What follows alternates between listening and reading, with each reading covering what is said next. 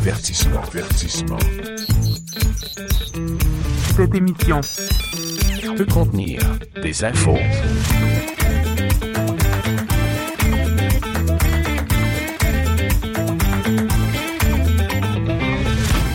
Est-ce que c'est encore de circonstance de vous souhaiter, malgré que l'année soit déjà bien entamée, de vous offrir les meilleurs vœux de bonne année? Est-ce que c'est encore de circonstance? Il existe une règle concernant ça. Ah, attends, si je me souviens bien. Ah oui, OK, c'est Il me semble que j'ai lu ça à quelque part, qu'on avait jusqu'à, je pense, que c'est la troisième semaine de janvier. Ah ouais, vraiment? Ouais, où ça restait euh, correct de dire bonne année à quelqu'un que tu n'avais pas déjà euh, rencontré. Là.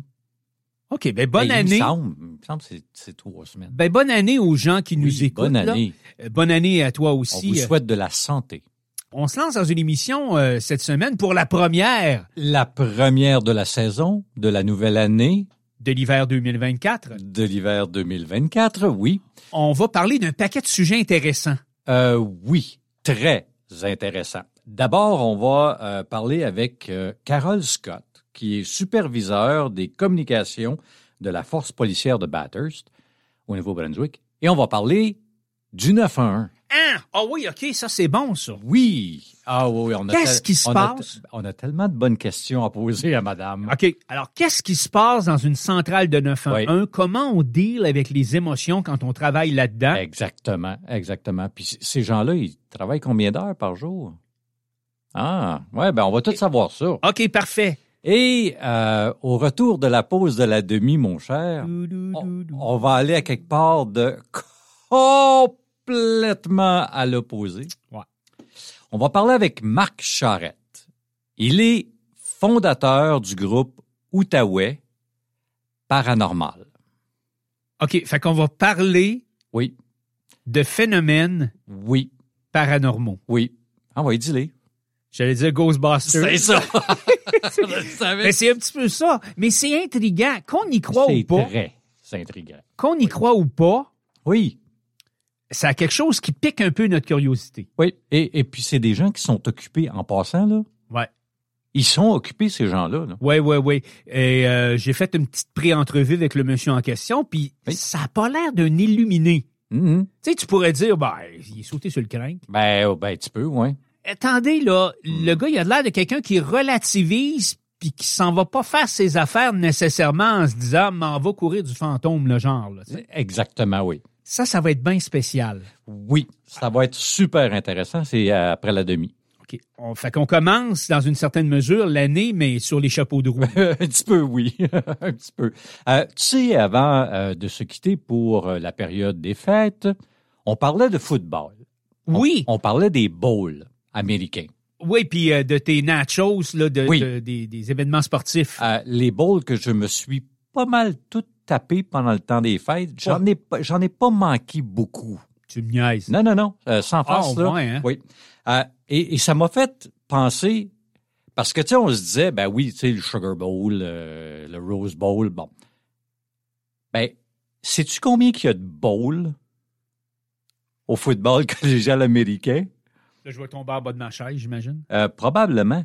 Il y en a 42. Ben non. Il y en a 42 parce que toute équipe qui a une fu- qui gagne six matchs, c'est une saison de 12, qui gagne six matchs, est éligible à un bowl.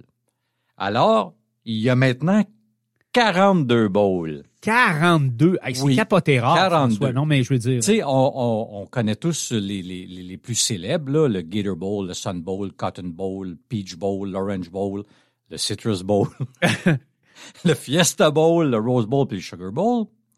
Mais il y en a d'autres qui sont drôlement intéressants aussi, dont le Pop-Tarts Bowl. Ben non. Le Pop Tarts Bowl? le, le, et c'est vraiment Pop-Tarts, là. OK. OK?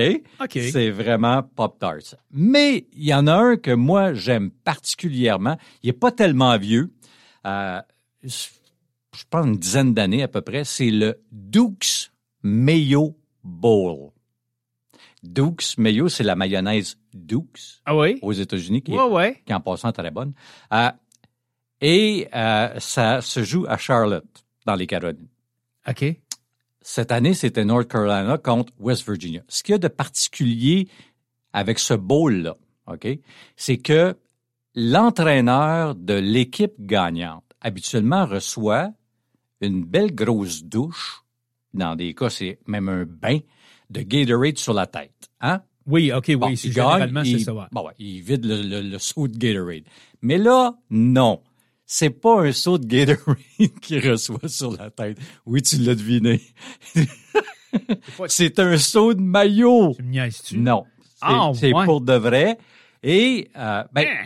faut dire que tous les entraîneurs s'y prêtent parce que la compagnie Dukes remet 10 000 dollars à un œuvre de charité. Oh! Et cette année, euh, l'entraîneur de West Virginia, Neil Brown, a reçu un saut. Ah, il y en avait partout. C'est, effrayant. Il y en avait partout. C'était tellement... Ça doit être gooey en plus, tu sais. Ben, la- c'est de la maillot. Euh, C'est de la maillot. oui. Ah, je voudrais pas vivre ça. Oh non, non, non. Euh, non. Mais euh, Ben, même le Gatorade, là, tu sais, en tout pis moi, le manger une douche de Gatorade. Ah, ben, remarque que là où ils sont, c'est collant un petit peu. dans le sud des États-Unis ou dans ces coins-là, ça fait pas trop froid non plus. Non, non, non, il- non, non, mais Il fait généralement beau là, euh, Ouais. dans, dans les bowls. Il y a certains bowls qui sont plus au nord, là, mais euh, la Ah, majorité des bowls ouais, sont hein. en bas. Là, fait que... spécial. Ouais, ouais, ouais, ouais. Euh, donc, il y, a, il y a 42 bowls. Ça, c'est sans compter les championnats de division 1, 2 et 3. Et, bien sûr, le championnat national, le championnat national du CFP. Ça fait que pour un amateur de football comme toi et comme certains de nos auditeurs et de nos auditrices, Oui. On se régale. il y a de quoi à se tenir occupé pendant Ben, le temps des fêtes. Ben, ça commence le 15 décembre. OK, puis ça dure. Puis ça finit jusqu'au euh, ça finit le 8 janvier. Ben là, cette année, ça finit le 8 janvier. Eh, mes aïeux, fait dire que pendant deux, trois semaines de temps, là, t'as du football, là, euh, quasiment back-à-back. À quasiment tous les jours. Puis euh, il y a des journées où il y a plusieurs bowls. Alors, il faut, faut pitonner. Euh, je vais te parler d'un sport euh, pas mal moins physique, on va dire, que le football.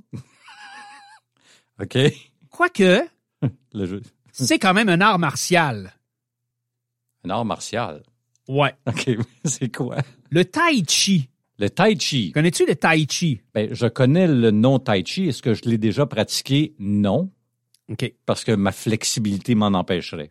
On a découvert une nouvelle vertu. En fait, on, on le savait déjà, mais on l'a confirmé une fois de plus, c'est que le tai chi pourrait être une arme redoutable contre Contre? la maladie de Parkinson. Oh! Ah, Hein? Ça, c'est intéressant, par exemple. Période de, de cinq ans, cette étude qu'elle aura duré. Et on a démontré une fois de plus, et ça a sorti il n'y a pas tellement longtemps, c'est paru dans un magazine qui se consacre à la neurologie, la neurochirurgie, la psychiatrie, une revue médicale mensuelle britannique. Alors, on a étalé les détails de cette étude qui a duré cinq ans. Et euh, on, on prouve encore une fois, enfin, on fait la démonstration que le. Tai Chi Chuan, dans sa forme courte qu'on appelle le Tai Chi, euh, cet art martial chinois euh, dont les origines remontent à quand, d'après toi? Oh boy! Ça, oh, ça doit être vieux, Oh ça. boy, hein? 13 13e siècle. 13e siècle, OK. OK, quand même. Alors, c'est un art euh, martial de mouvement lent et souple. Tu sais, ça va pas vite. C'est comme pas le karaté là, du tai chi, Mm, OK, mais ouais. Ça reste quand même... Tu sais qu'un art martial, c'est pas nécessairement un gros sport de combat où ce qu'on se fait sa gueule, là. excusez l'expression. là. Non. C'est juste le contrôle de soi, le contrôle des mouvements, la répé... C'est ça, hein, un art martial. Oh oui, oui, c'est pas oui. nécessairement d'arriver... puis C'est pas, ouais, c'est pas nécessairement le combat, là. Ouais, on- on pense art martial, on voit tout de suite, on voit Bruce On Lee, voit là. Bruce Lee. C'est justement ce que j'allais dire, c'est ça qu'on voit. Mais c'est pas juste ça, les arts martiaux. OK. Alors, on, on s'est aperçu que le tai chi euh, aurait non seulement des vertus sur le mieux-être physique, mais il pourrait même contribuer également à lutter contre les symptômes de la maladie de Parkinson. Hmm. Euh, la maladie de Parkinson, mine de rien, c'est une des maladies neurologiques qui connaîtrait actuellement la croissance parmi la plus fulgurante à travers le monde. On a une population vieillissante Ben, un peu et tout ça. Oui, hein, ça effectivement. il y a à peu près 10 millions de personnes, mine de rien, à travers le monde, qui ont la maladie de Parkinson. Et euh, c'est une maladie qui affecte la production de dopamine dans le cerveau.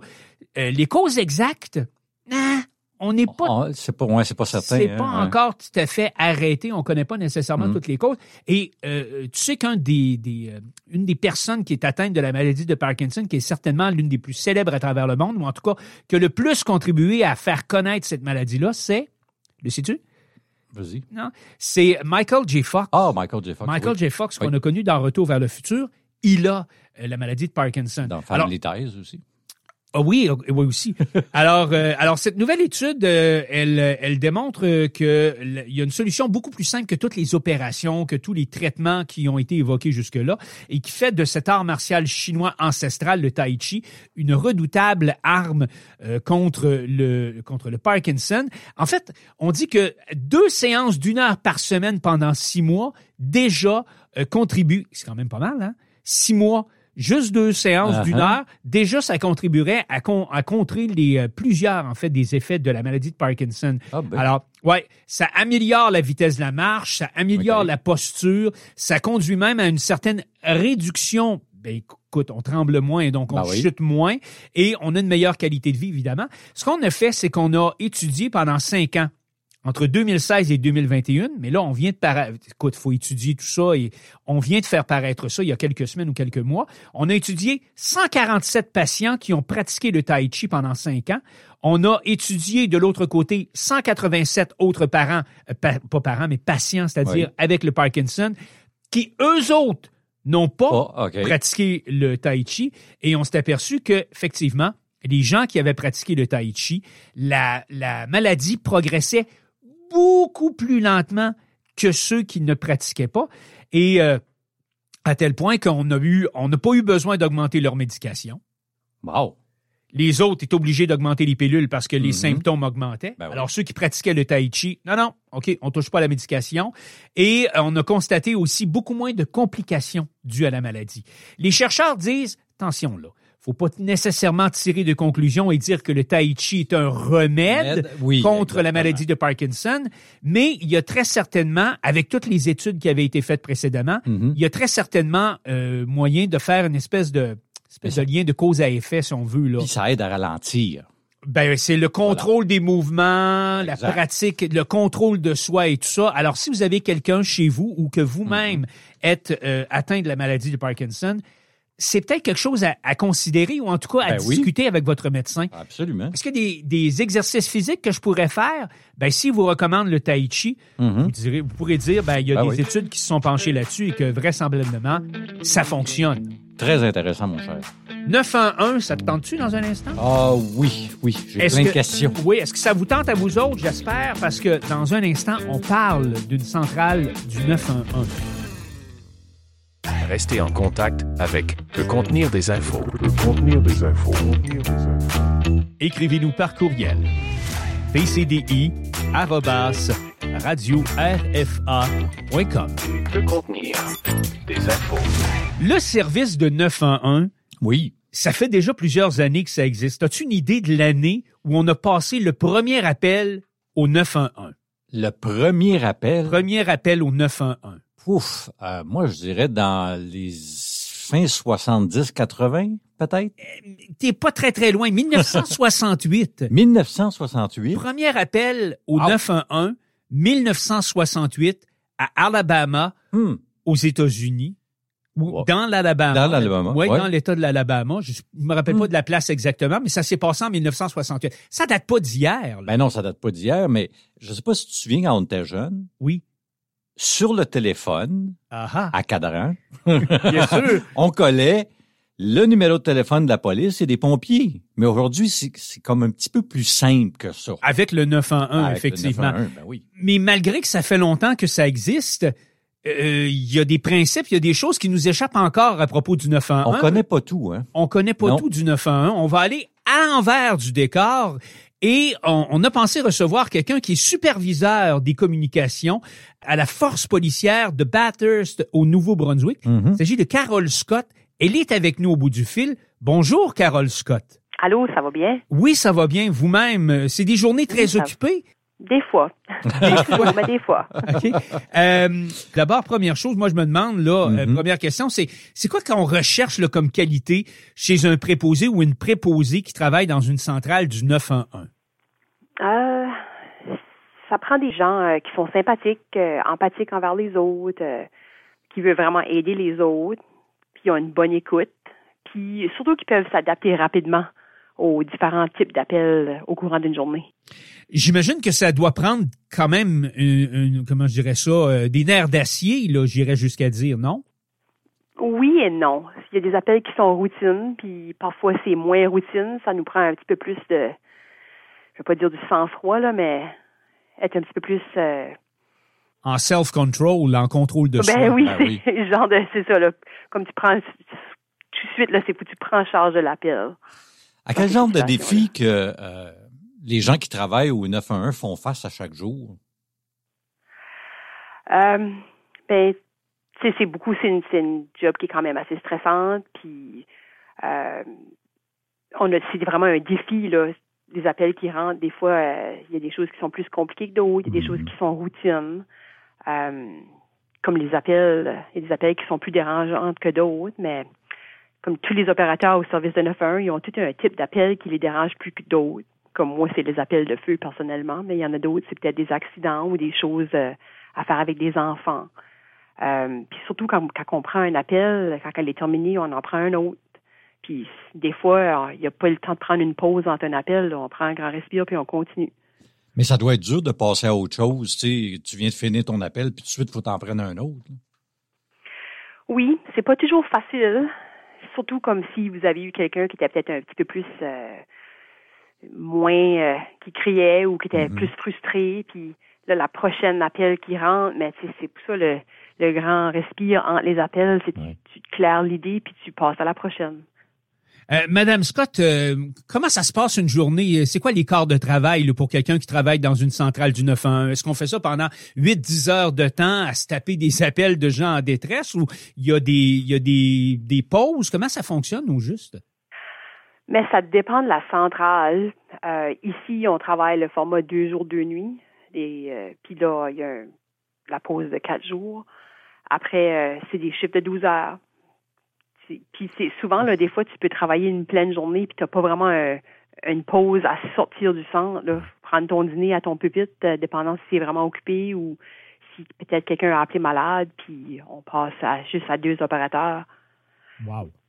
Que- Mais comment on gère le stress et, euh, disons, les émotions dans des situations comme celle-là? Je veux dire, est-ce que vous avez le droit de vous ménager un petit temps d'arrêt pour, je sais pas, moi-même à la rigueur, faire du yoga dans le coin du bureau? Prendre ton ou- souffle un peu. Comment, comment, comment on fait pour gérer Ben, ça? Ben, on a comme une petite pause, on a une salle, on appelle ça notre quiet room. Euh, S'il faut qu'on sort pour quelques minutes pour juste reprendre nos émotions, ça arrive. C'est pas, c'est pas quelque chose qui arrive à tous les jours, mais des fois il y a des appels qui sont plus lourds que d'autres.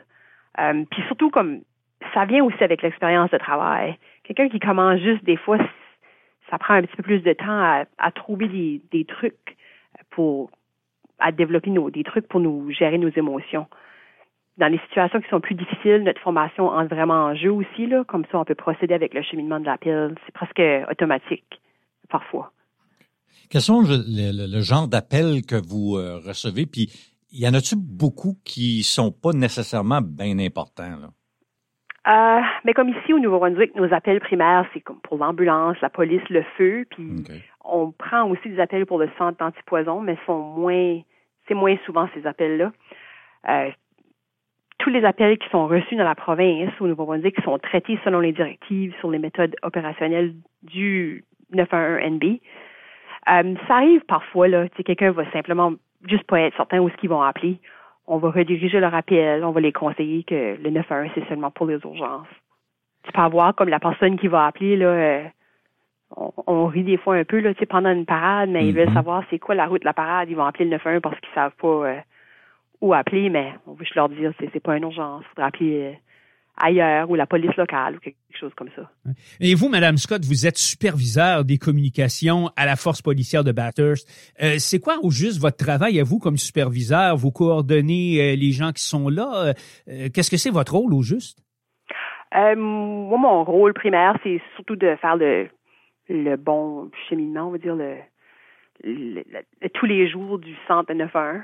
Je m'occupe comme si quelqu'un a besoin d'une pause, si quelque chose arriverait, que ça serait vraiment occupé ou que il y aurait besoin de l'assistance pour quelque chose, comme je suis là le jour pour les assister. Ils ont aussi comme des chefs d'équipe, par exemple, qui travaillent à chaque rotation pour aider avec ces choses-là. Moi, je suis plutôt comme le la personne qui est entre le bureau de 911 et les opérateurs. Je suis le, le lien entre les deux. OK. J'imagine qu'à un moment donné, là, les, les opérateurs, ils doivent, ils doivent devoir parler à quelqu'un. Il faut- À un moment donné, tu as besoin de parler à quelqu'un parce que tu viens d'avoir un appel qui t'a vraiment marqué. là. Oui, c'est sûr. Euh, ça arrive des fois que mais on a des choses, des programmes en place pour ça, par exemple.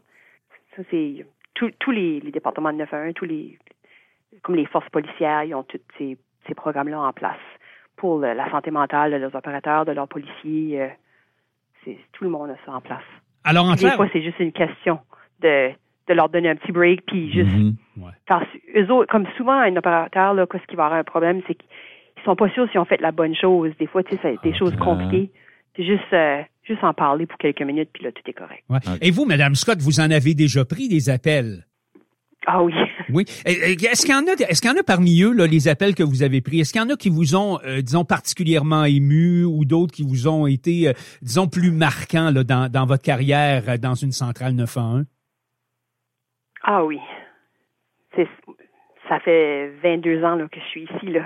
J'en ai entendu des choses, mais euh, des fois, ça reste avec nous autres pour un peu plus longtemps que d'autres fois. C'est pas toujours des choses tristes. Euh, Des fois, ça peut être quelque chose qui est. C'est, juste lourd. Ouais. Mais Ça- on, on, pa- on passe au travers. ça- mais, ça On doit, revient, nou- on revient le lendemain. euh, mais ça doit être difficile de pas emmener ton travail à la maison. Parfois. Oui, hein? Parfois. Mais on a. C'est l'équipe qui travaille, là, sont vraiment comme. Ils, ils supportent beaucoup un à l'autre. OK. OK. Euh, puis on supporte tout. tu sais, C'est chaque équipe de dispatch ici, on va dire pour Mhm. le 9-1. Euh, ouais, ils sont quatre équipes. Puis souvent, euh, l'équipe qui a travaillé le jour, si c'était difficile, ils vont rester un petit peu plus longtemps pour en parler avec le chiffre qui est en- la nuit. Euh, des fois, ils vont m'appeler pour discuter de quelque chose, que quelque chose les a, a vraiment marqué. Puis euh, on a plusieurs personnes qui ont plus d'expérience comme moi, puis on garde toujours un œil sur les sur tout le monde, puis surtout les plus jeunes. On, on les appelle les plus jeunes, moins d'expérience. J'imagine que ça doit être gratifiant là, quand il arrive des bons moments. Là, on, on imagine qu'il y a des choses qui sont plus tragiques ou qui sont plus marquantes, mais il doit y avoir d'autres choses qui est beaucoup plus encourageant, comme par exemple si euh, une famille est à la recherche d'un enfant disparu et que finalement on sait qu'on l'a retrouvé, ou encore que vous aidez une mère à accoucher et puis que vous savez que le bébé est en pleine forme. Ça doit être le genre de choses quand même qui sont gratifiants dans une dans une job comme celle de Madame Scott, n'est-ce pas?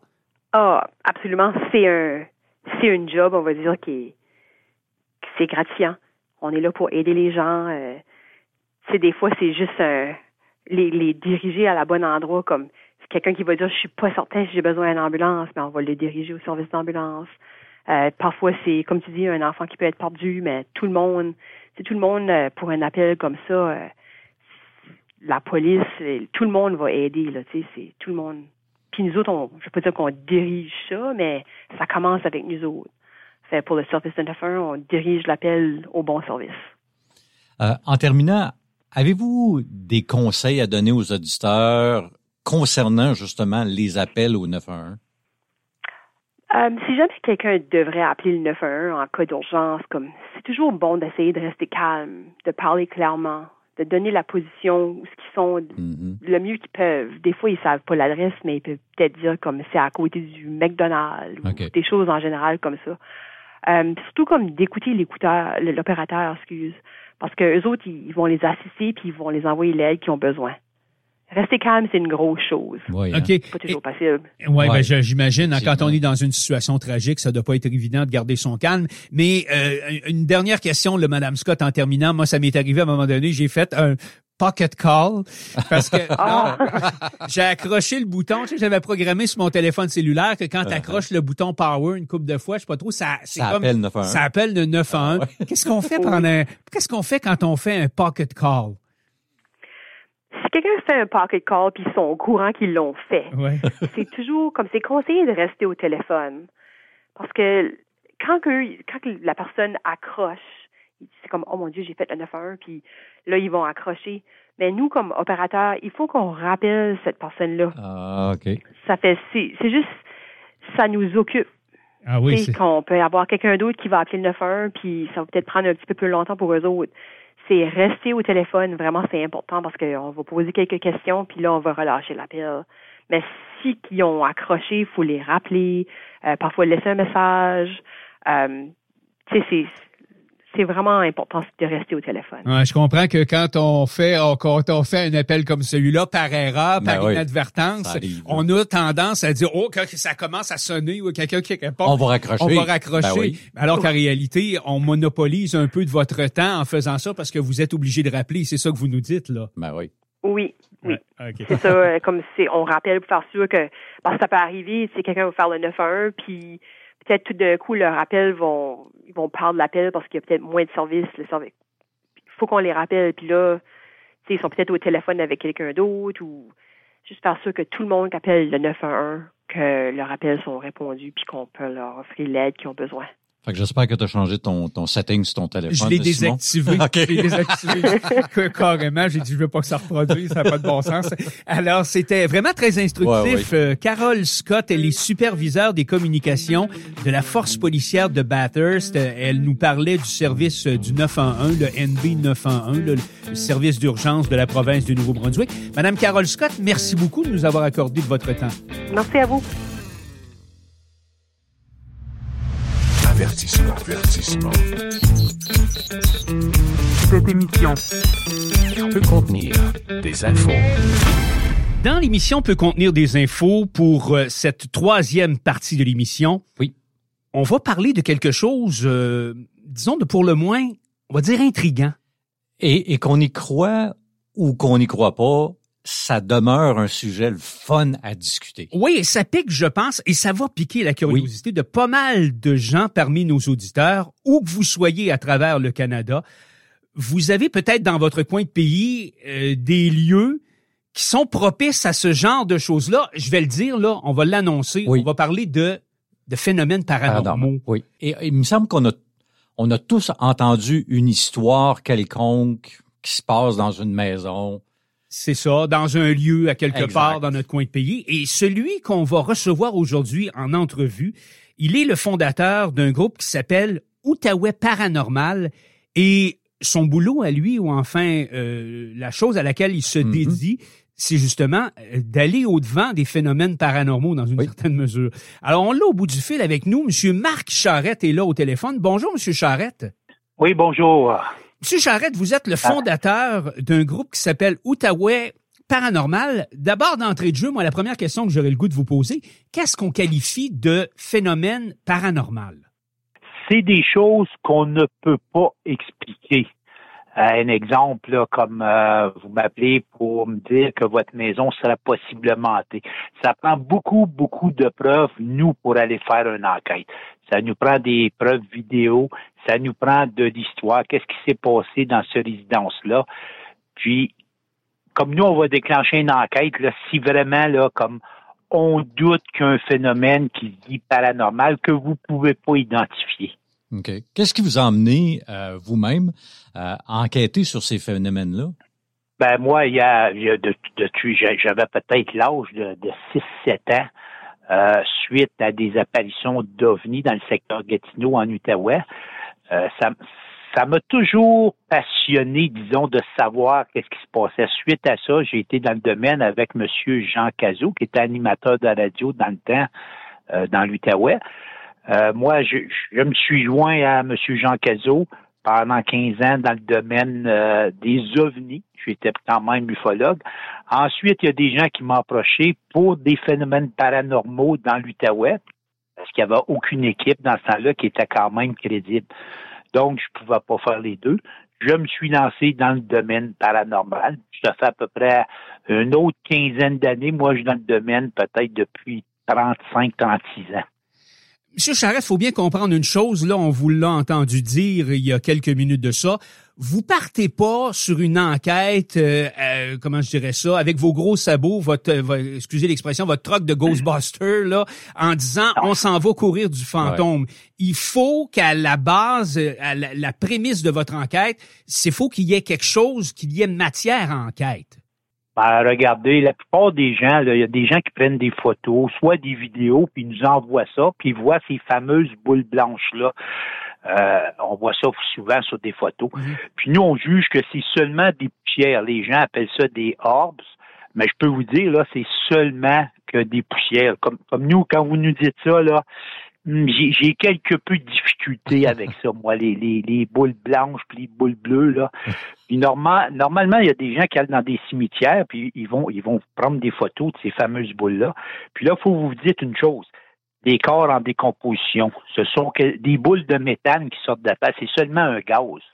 Donc, nous, ça nous prend beaucoup plus pour déclencher une enquête. Ouais, ouais. Euh, pourquoi les gens vous contactent là, de façon générale afin d'enquêter? Euh, Est-ce qu'il y a, par exemple, des fantômes dans leur maison? Est-ce qu'ils entendent des trucs? C'est quoi, de façon générale, la raison pour laquelle les gens font appel à Outaouais Paranormal? Euh, des gens qui vont faire appel à nous, ça, ça va être possiblement des bruits, ça va être des, des cognements dans les murs, euh, ça va être tout en plus des objets qui vont se déplacer dans des pièces, euh, des objets qui disparaissent, euh, où ils vont entendre des voix, des, quelquefois des conversations, puis on les entend très claires. Euh, C'est suite à ça que les gens nous appellent là. OK. C'est c'est quoi la... Ça fait plusieurs années que vous êtes dans le domaine. C'est quoi l'affaire la plus bizarre que vous avez vue? Ben, regardez, je peux vous dire, moi, j'étais dans le secteur, nous, nous, c'est dans, dans l'Outaouais, secteur Elmeux qu'on appelle. Oui. Euh, c'est l'ancien Gatineau qui a eu beaucoup d'histoires. Puis moi, à un moment donné, j'enquête, je suis dans un grenier, puis là, j'aperçois comme une masse noire. là. C'est comme c'est, c'est comme un monsieur là, qui est noir, noir, Ouf. noir. Là. Euh, il se déplace dans le grenier. En- ensuite, je l'éclaire avec une lampe de poche. Puis là, je le vois très comme il faut. Là. Je peux vous dire une chose, là, quand, vous êtes- quand votre cerveau ne fait pas de lien, votre cœur là, en prend un coup, là, ça y débat là, quelque chose de très rare.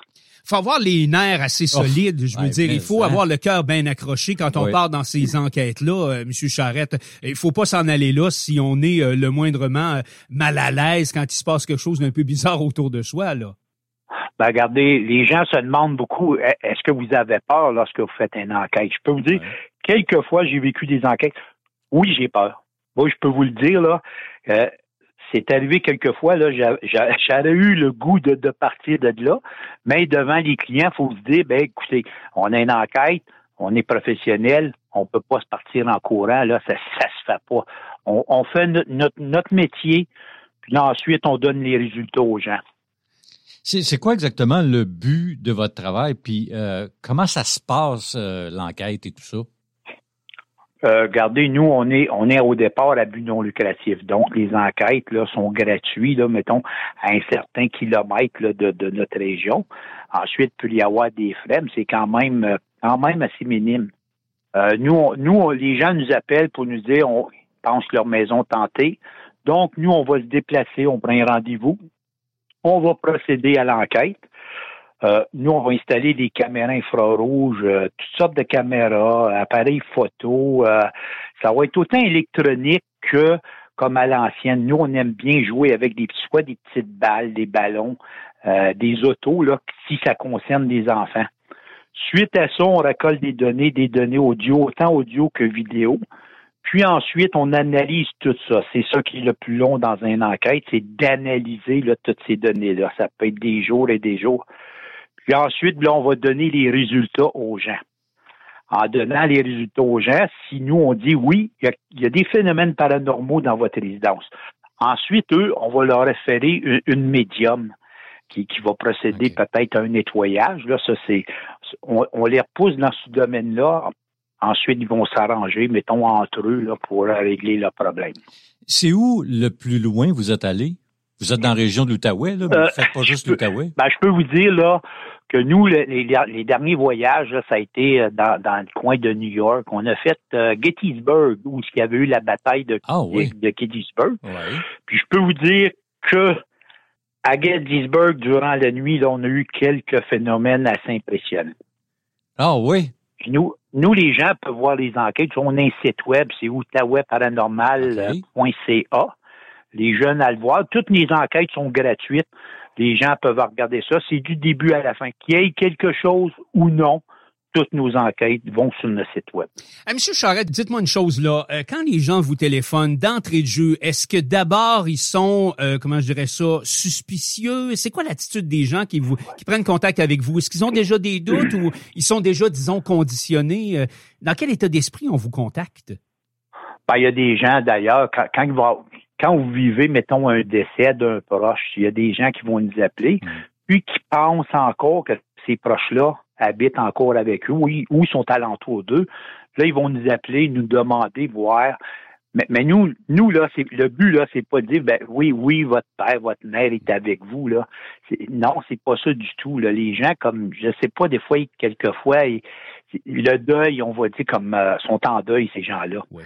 Donc, ils vont avoir des fois la perception que le proche est encore avec eux. Puis c'est c'est pas le cas là normalement là. C'est pas euh, c'est pas comme euh, les hantises là. C'est pas à 100% là qu'il va avoir quelque chose. là.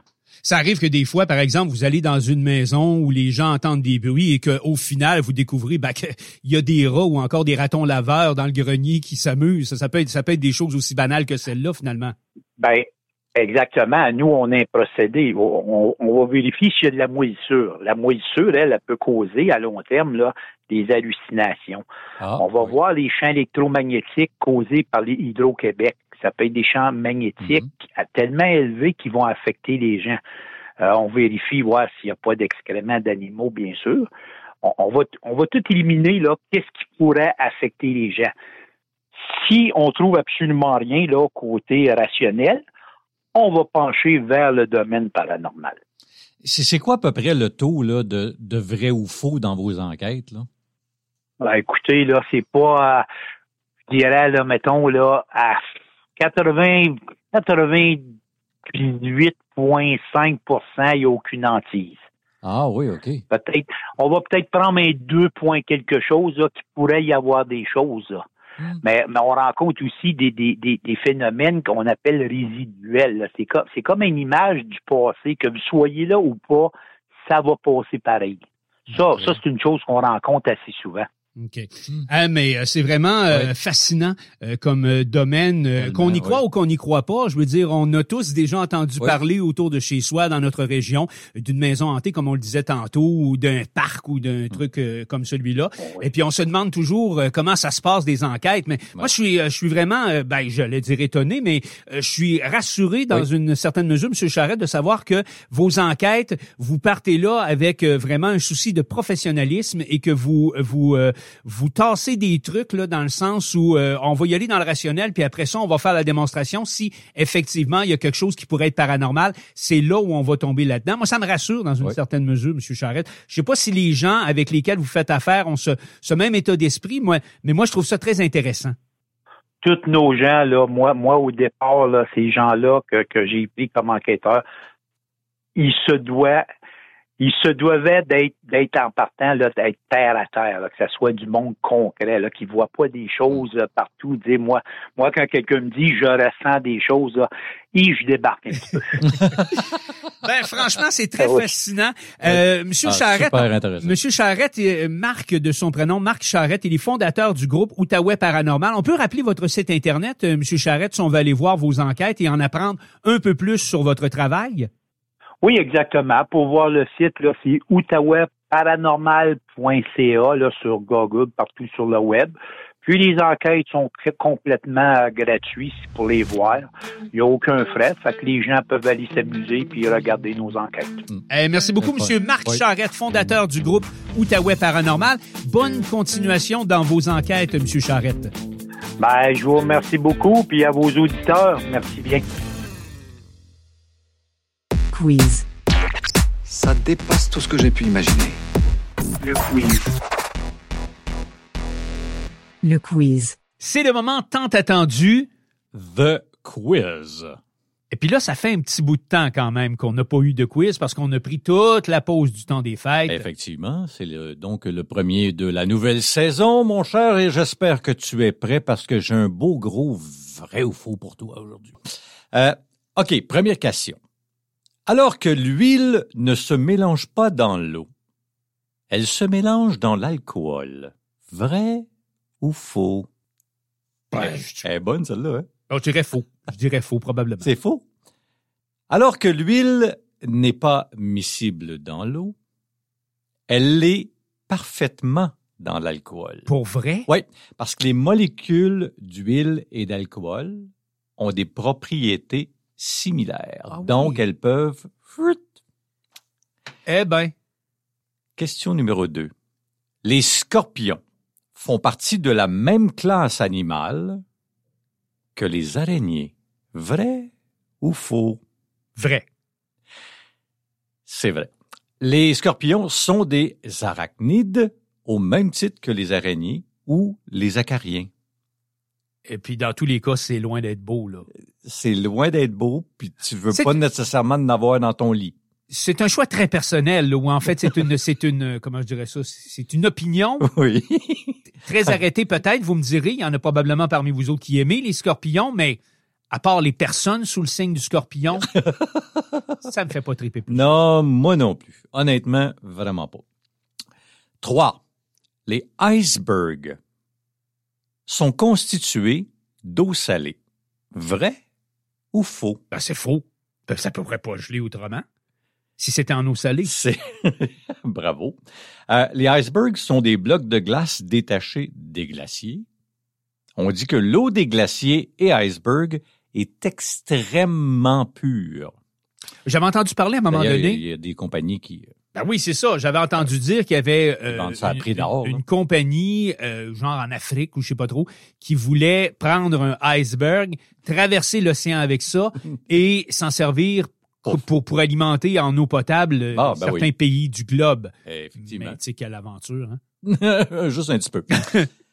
Chihuahua. Chihuahua! Oui. Oui. Et le nom d'une ville mexicaine. Vrai ou faux? Oui, c'est vrai. Effectivement, Chihuahua, c'est un État du Mexique dont la capitale porte également le nom de Chihuahua. Alors, c'est pas juste un petit chien. C'est pas juste un petit Wawa, c'est également une ville et un État. Les monégasques sont interdits de casino. Vrai ou faux? Les gens, euh, monégasques, ça, c'est les gens qui habitent Monaco. Monaco, oui. Mais il y a des casinos à Il y Monaco. a des monnaies. Oui, Et c'est plein. il serait interdit d'aller là-dedans pour vrai? ben, peut-être. Moi, on va dire, on va dire vrai. Je sais pas pour quelle raison, là, mais. Cette interdiction remonte au 19e siècle. Vraiment. hein? Le prince Charles III avait fait installer des casinos pour renflouer les caisses euh, de la principauté, mais il refusait que ses sujets s'y ruinent. Il était wise quand même, pas pire. C'était pas pire, ça. Ça, j'ai- j'ai- j'aime bien l'explication. L'arc de triomphe de Paris Oui. est un symbole de la victoire française lors des guerres napoléoniennes. Vrai ou faux? Hey, yo, yo, yo, yo, yo, yo. Euh, je ouais, je dirais pour faux. J'irais pour faux. Je sais pas pour quelle raison, mais j'irais pour faux. Je pense pas que. C'est au lendemain de la bataille d'Austerlitz que Napoléon Ier ordonne, le 18 février 1806, la construction d'un arc de triomphe sur la place de l'Étoile à Paris pour commémorer les victoires de ses armées. Ben, remarque avec un nom pareil, Arc de, Triomphe. euh, oui. euh, fallait on qu'il- devait se douter un petit peu qu'il y ait un, tri- un triomphe à quelque part en arrière de Fallait ça. qu'il ait gagné Mais à quelque part. À qui revenait-il? Ben, c'est ça. Ah ben là, on le sait. La piqûre d'un hérisson. C'est beau des petits hérissons, par exemple. Trouves-tu? C'est, oui, c'est cute. C'est, euh, c'est, c'est, c'est, c'est vraiment cute. Ça, ça- ça- la piqûre est très urticante. Vrai ou faux? Je pense pas, pas tant que ça. Ben, il y a des gens qui ont des hérissons à la maison chez eux. Oui. Donc, il faudrait être un peu kamikaze pour avoir quelque chose qui. Non, non, mais non, je pense pas. Non, pas tant que ça. Peut-être un petit peu. Ah, non. Faux. Les piquants du hérisson ne sont pas urticants. Et ils ne s'enfoncent pas dans la peau. Non plus. Ils sont simplement des poils modifiés très épais à l'extrémité pointue. C'est ça, c'est piquant un petit Il n'y peu. a pas mais- d'or, puis il n'y a pas de venin non plus. Ça, fait que tu vas pas te gratter si Non. tu te fais piquer par un hérisson. Ben, ça, ça- ça ne peut pas- piquer, là. Ça Oui, peut oui, oui, c'est piquer, ça. mais ça va pas, euh, ça va pas faire de dommages. Ouais. Les emails, Oui. courriels, sont beaucoup plus écologiques que le courrier papier. Vrai ou faux? Et mes amis que ben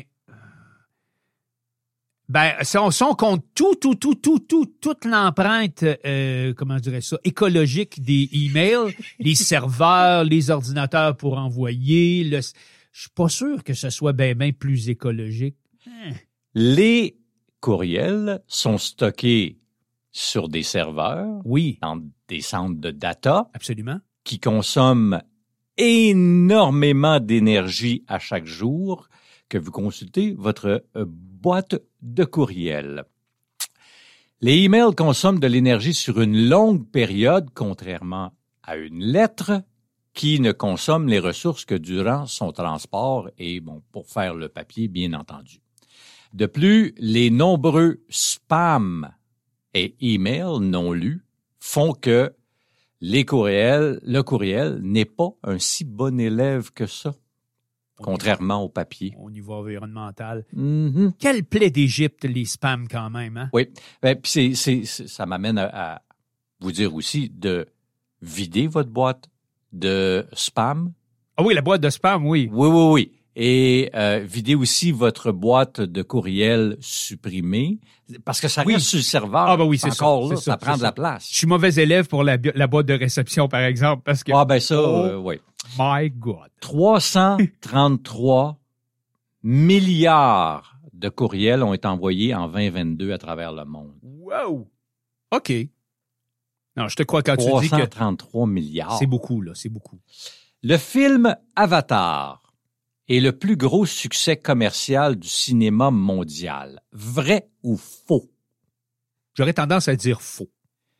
Le film a rapporté 2,9 milliards de dollars, soit le plus gros film devant Avenger, The Endgame, et un certain euh, une affaire de bateau. Là. Ah, Titanic? Ouais, Titanic. Ah oui, ça a fait de l'argent, ça aussi. Oui.